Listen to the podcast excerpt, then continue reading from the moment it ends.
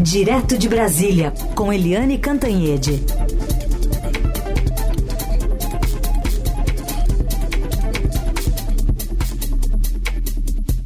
Oi, Eliane, bom dia.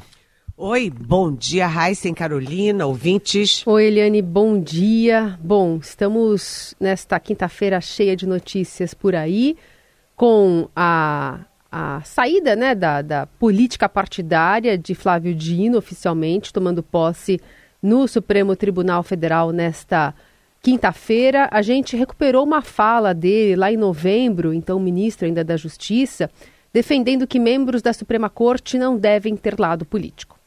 Eu não sou um estranho no Senado, eu não sou um estranho na política. Na verdade, para mim, nessas matérias não existe governo oposição. Esse é um tema do país. E quem vai ao Supremo, ou pretende ir ao Supremo, evidentemente, ao vestir uma toga, deixa de ter lado político. O ministro do Supremo não tem partido.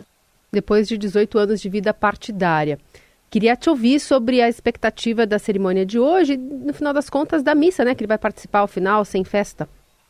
Exatamente. O, o ex-ministro da Justiça, Flávio Dino, né, faz o circuito completo né, entre os poderes. Já foi do executivo, é, como governador do Maranhão, como ministro da Justiça do presidente Lula, uh, já foi deputado federal, já foi senador rapidamente, porque na verdade ele é, venceu as eleições para o Senado, mas ele acabou não assumindo de fato a cadeira, né? Chegou, falou oi e tchau. É, e agora ele assume uma toga no Supremo Tribunal Federal. A cerimônia vai ter 900 pessoas convidadas. 900 convidados no Supremo Tribunal Federal. Uh, grande expectativa para o discurso do Flávio Dino. Uh, ele é esperado no Supremo como uma voz muito afirmativa, com um estilo muito próprio né, e com uma grande aliança com o presidente Lula. Lembrando que o Flávio Dino, apesar de ter feito carreira é, política, jurídica, sempre, sempre foi à esquerda, mas ele jamais foi do PT. Ele até tem atritos com o PT, ele que vem do PS, é, PCdoB, agora está no PSB, agora sai de partidos, né, como ministro do Supremo, mas ele nunca foi do PT. Então, ele agrega muito ao Supremo, mas deixa algumas dúvidas sobre como ele vai votar. O Flávio Dino vai herdar nada mais, nada menos do que quase 340 processos é, é coisa para burro, né, gente? Imagina uma pessoa só com 340 processos. Mas vamos citar alguns dos mais importantes.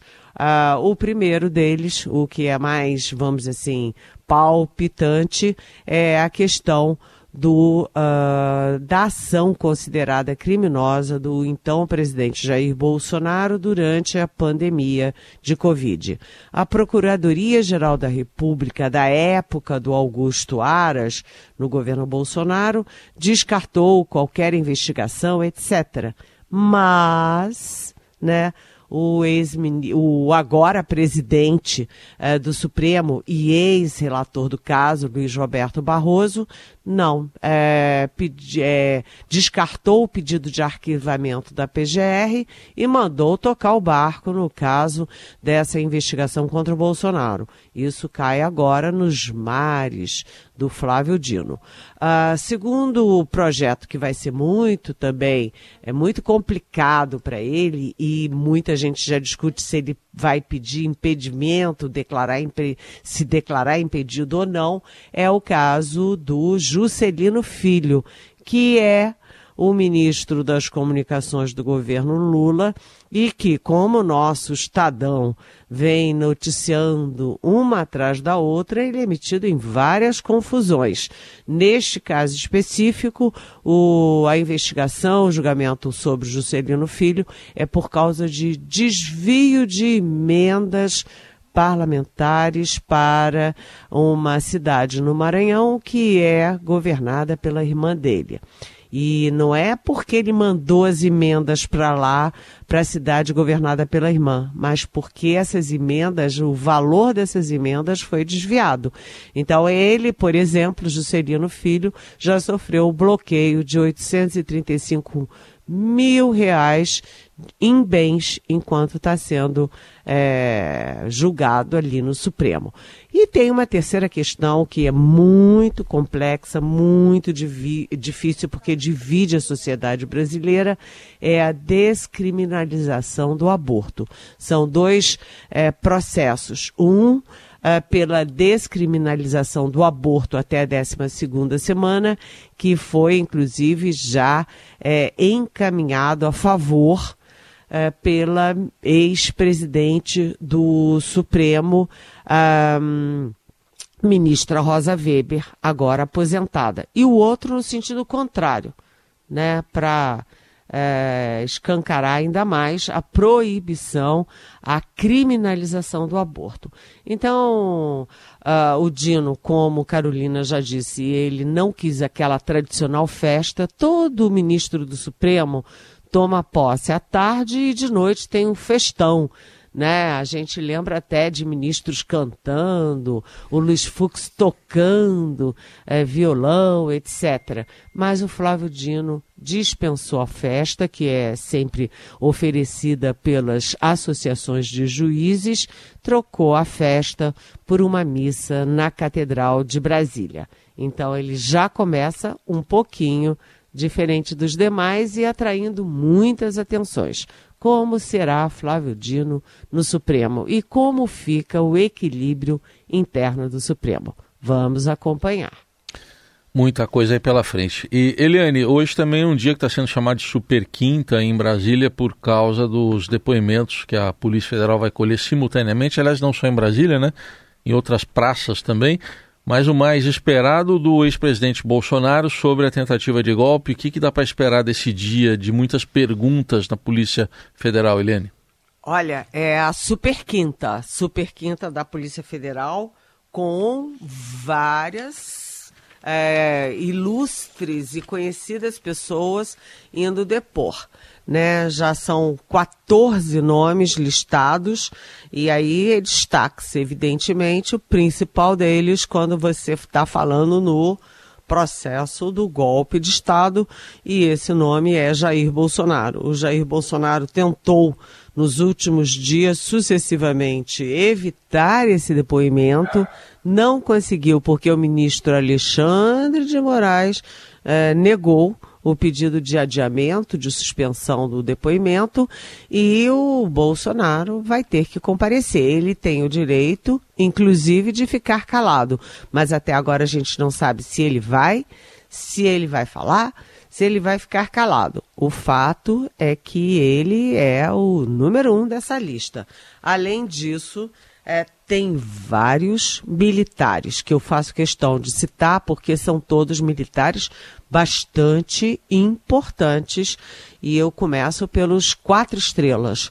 Os do Exército são o General uh, Augusto Heleno, General Walter Braga Neto, o General Paulo Sérgio Nogueira, né? É, e também você tem um quatro estrelas da Marinha, o almirante de esquadra Almir Garnier, que era comandante da Marinha e que foi o único dos três comandantes que disse abertamente para o Bolsonaro, segundo a delação do tenente-coronel Mauro Cid, disse que poria as tropas à disposição do golpe do Bolsonaro. Além disso, também tem o, o coronel Marcelo Câmara, o coronel Mário Fernandes e o coronel Cleverson Ney Magalhães. Bem, gente, eu vou me fixar um pouquinho nos militares, porque é inédito que é, oficiais dessa, dessa grandeza, né, uh, de quatro estrelas, uh, deponham e sejam investigados pela Justiça Comum, como, aliás, determina a Constituição. E agora o presidente do STM, o Superior Tribunal Militar, o brigadeiro Joseli, é, ele diz o seguinte: que é a primeira vez na história que os militares são uh, devidamente investigados. Por quê? O que, que a Constituição diz? Que a justiça militar é para crimes militares e não para indivíduos militares. Né, é, se os indivíduos militares não estão sendo investigados por crimes de viés, de alma militar, eles têm que ser julgados pela justiça comum é o que está acontecendo, a justiça civil, que é o que está acontecendo agora. E ontem eu conversei longamente com militares, militares de alta patente, de média patente, e o grande medo, gente, é de que um desses militares, ou o próprio Jair Bolsonaro, saia hoje do interrogatório, da, da enfim, do depoimento preso né, eles é, é, até hoje eles são contra a prisão do Mauro Cid. Diziam que o Mauro Cid não tinha que ser preso e que ele só foi preso para ser pressionado, constrangido a fazer a delação premiada. E aí eu ainda ponderei, ué, mas tudo que ele falou, toda a delação premiada dele, se ele não tivesse sido preso, não, a gente não ficaria sabendo tintim por tintim como ele contou, como o golpe estava muito além do que a gente imaginava. Então, hoje também a área militar toda em suspenso, com tantos oficiais aí sendo ouvidos. O medo é de prisão, mas, segundo o Supremo, a Polícia Federal, não há essa previsão, não. É um temor por causa do Mauro Cid, mas que não deve acontecer. O importante é saber quem vai falar e quem vai ficar calado. E quem vai falar, vai falar o quê? É isso. Seguimos aqui com a Eliane Cantanhede, direto de Brasília, falando agora sobre os ministros das Relações Exteriores dos países membros do G20 que se reúnem nesta quinta-feira no segundo e último dia de encontros agora em fevereiro, lá no Rio de Janeiro, Eliano. E aquele caldo que está ainda sendo discutido em relação ao conflito Brasil-Israel.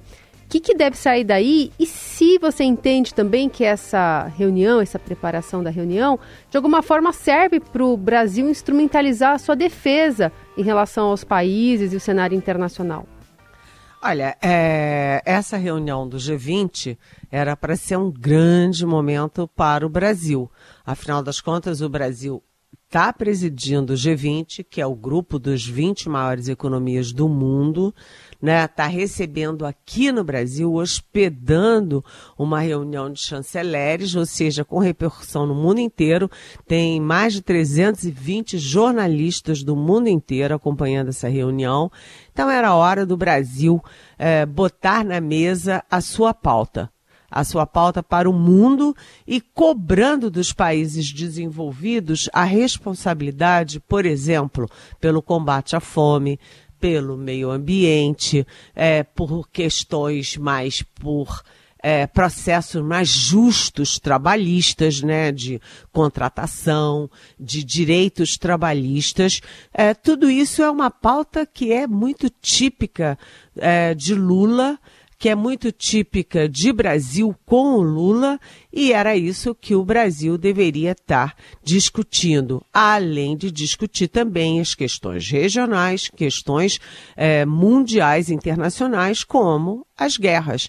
Né? Ontem, o ministro Mauro Vieira, o ministro das Relações Exteriores, é, fez um discurso duro, num tom acima, aliás, daquele palavrar é, muito muito, aquela linguagem muito cautelosa, diplomática, ele foi um tom acima, porque ele foi muito duro ao dizer que a ONU a Organização das Nações Unidas é, não está servindo para mais nada, né? Porque você tem a guerra da Ucrânia, tem a guerra de Israel, é, tem, enfim, tudo isso que a gente está vendo, todos os sacolejos, e a ONU está imobilizada. Por quê? Porque você tem cinco países que têm poder de veto.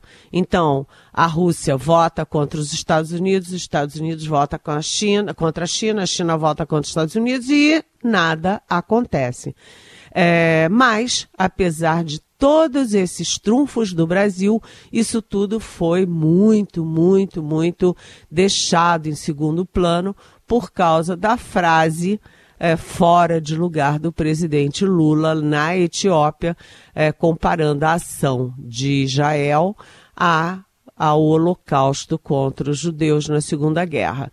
É, depois disso, só se fala nisso. Então, os jornalistas veem o brasileiro, perguntam sobre o Lula, perguntam sobre o Holocausto, perguntam sobre a crise uh, do Brasil com Israel. É uma pena isso. Uma frase uh, que custa muito caro né, ao Brasil, ao governo brasileiro, ao próprio Lula, que perde uma chance de ganhar manchetes positivas para ficar patinando em manchetes negativas. Mas, enfim, de qualquer jeito, o G20 é importante. É, veio aí o próprio uh, chanceler, né, o próprio chefe uh, secretário de Estado americano, que ontem se encontrou com Lula, Anthony Blinken, e veio também o chanceler da Rússia, o Sergei Lavrov. Ou seja, é uma reunião muito importante com o mundo todo de olho nessa reunião aqui no Brasil, no Rio de Janeiro. E que história que você tem para contar do Sergei Lavrov aqui no Brasil, Helene? Ai, foi uma história do nosso Tássio Lohan. Hum. foi bom você perguntar, porque o Tássio Lohan, que é um ótimo repórter do nosso Estadão, ele descobriu, olha só, que o Sergei Lavrov, é, que é o chanceler da Rússia, ele está no Rio de Janeiro para o G20 e tinha marcado uma reunião com o presidente Lula em Brasília mas não sabia se ia poder vir ou não. Por quê? Porque ele, para vir a Brasília, ficaria sem combustível para voltar para Moscou. E por que, que é isso?